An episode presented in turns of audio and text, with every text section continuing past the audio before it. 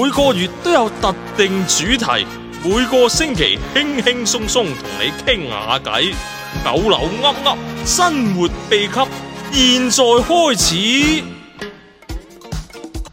好，大家好，聖誕快樂啊！係啦， 聖誕快樂！聖誕快樂啊又係我哋幾個把聲，係 啊，好開心啊！聖誕節，大家約咗人未呢？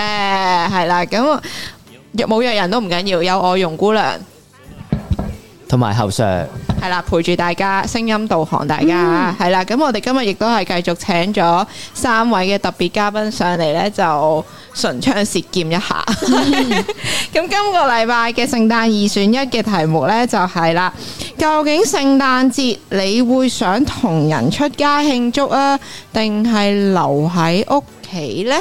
嗯，一定喺屋企，大姑娘已經揀得好快啊！我哋留喺屋企咧都係 留喺屋企咧，我哋都係同誒朋友留喺屋企慶祝嘅，即係唔係話哦同人喺出街慶即祝，係跟住自己留屋企，係咪都係慶祝啦，即係點都係嗰班人噶啦。咁啊，哦睇下你係想留喺屋企即啊，係想個環境問題。係啦係啦， OK 環境問題係啦，聖誕節應該都可能有好多公眾活動噶嘛，即係可能有啲市集啊，或者係可能有甚至有煙花啦咁樣樣，咁可能有好多唔同類型嘅慶祝活動，甚至有啲人可能誒有信仰嘅，咁其實聖誕節好忙噶嘛，又要報佳音啊嗰啲咁樣樣，咁大家你會嗱俾多次機會賴姑娘揀啦，你係揀同人出街慶祝定係留喺屋企慶祝呢？嗯，一定要慶祝嘅。誒咁佢最點想啊？就係慶無祝，佳音祈禱，定係開彌撒 都係慶祝，係啊。我覺得既然都係慶祝，唔使特別揀出街定喺屋企咯。我覺得而家就係二選一啊！ 咁我想問下你你姑娘 個你係咪喺屋企大大堂咁啊樣樣？誒 Ờ, 嗯咁啊，好難揀啊！係咯。我覺得你哋個問題不過我想 set 得唔問下係幾係自己屋企定人哋屋企啊？因為呢個對於我嚟講好重要。好你想邊個屋企啊？即係你想去人哋屋企慶祝，定係留喺自己屋企慶祝？即你係即覺得唔係個同？環境係點啊？即係例你如可以陣間演繹一好啊下我一陣演嘅，繹下係啦，咁啊樣係你你講埋先啦，賴姑娘。我講，佢揀唔到啊，可能俾多少少時間你諗。誒你哋講先好。啊。好，咁我啊我講先，即係你問我咧，我一定揀屋企嘅。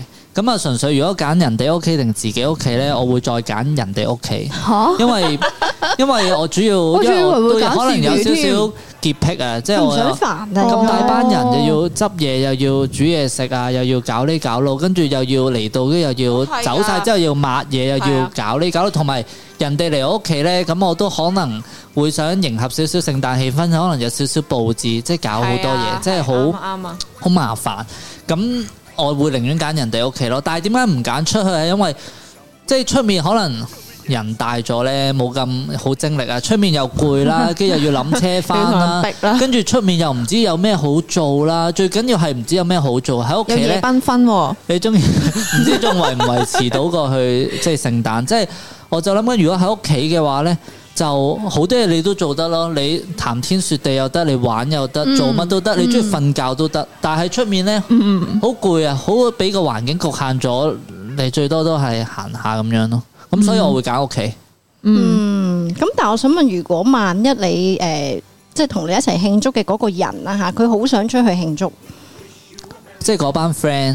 唔知 friend 定係你嗰總之就個係啦慶祝嗰班人啊咯係啦咁樣如果慶祝嗰班人好想出去啊， 嗯，睇下去邊咯。其實我就有時都唔係咁合群嘅，我可能有時都留翻喺屋企。嗯但係屋企就冇人同你慶祝噶咯喎，哦拒絕參與係咯，咁、所以對於我嚟講，其實聖誕節日氣氛啊，之前上嗰幾集有講儀式感唔重要，即係其實我係平時你不嬲都冇乜嘅日子係啊 我都可以你揮做春翻。都係所被以逼其實貼㗎嘛我係我食杯麵都 OK，冇所謂，唔一定要食 火雞嘅。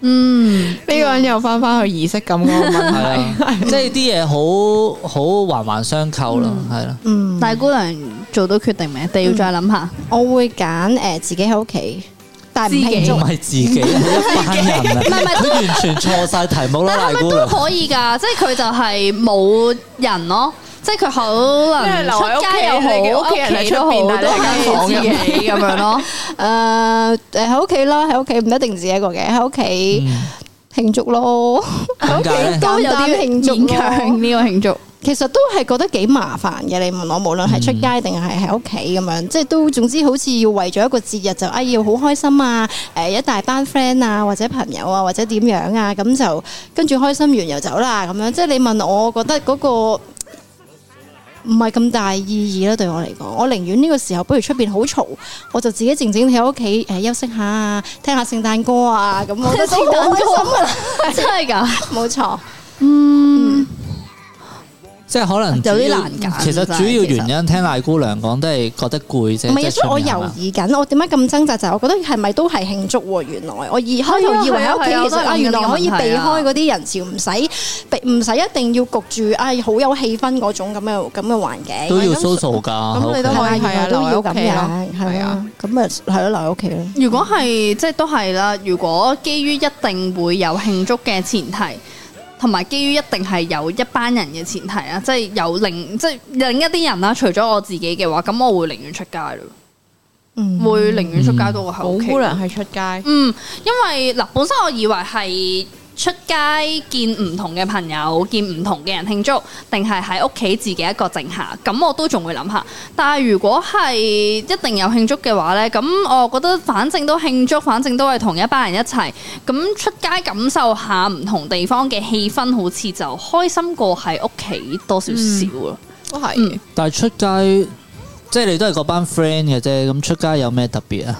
出街出街就係個環境唔同啊嘛，氣氛啊即係個氣氛就真係唔同咯。如果喺屋企嘅影燈飾話啊，係啊喺屋企嘅話就會係誒、呃舒服嘅朋友或者家人聚會，咁就唔一定要係聖誕節啦，平時禮拜六日咁樣我都覺得都可以。咁如果係聖誕節嘅話，誒、呃感受下個氣氛出下去就都唔錯啊！即係香港都即係話大唔大話細唔細啊嘛，即係都有好多唔同嘅地方。嗯你中意去尖沙咀嗰邊行下又得，跟住又可以去下中環啦啊中環啦，係啊，應該嗰有嗰邊啲又聖誕市集嗰會啲都係啊多會哦㗎，通常或者赤柱啊嗰啲，咁咪去下唔同嘅地方咯，咁都幾好啊！係我咪覺即得係都係叫行街啊？因為我可能好耐冇出過啊行街或者去下去迪咧士尼咁樣可能睇睇燈飾咁樣。因為如果出去咧，你有三日嘛，出去三日，咁、你可以去三個至少三個唔同嘅地方，然後出去咧又可以食其他嘅大餐， 嚇好攰咩？唔係你感受氣氛應該一日都夠啦，你要係咯三日咁 多。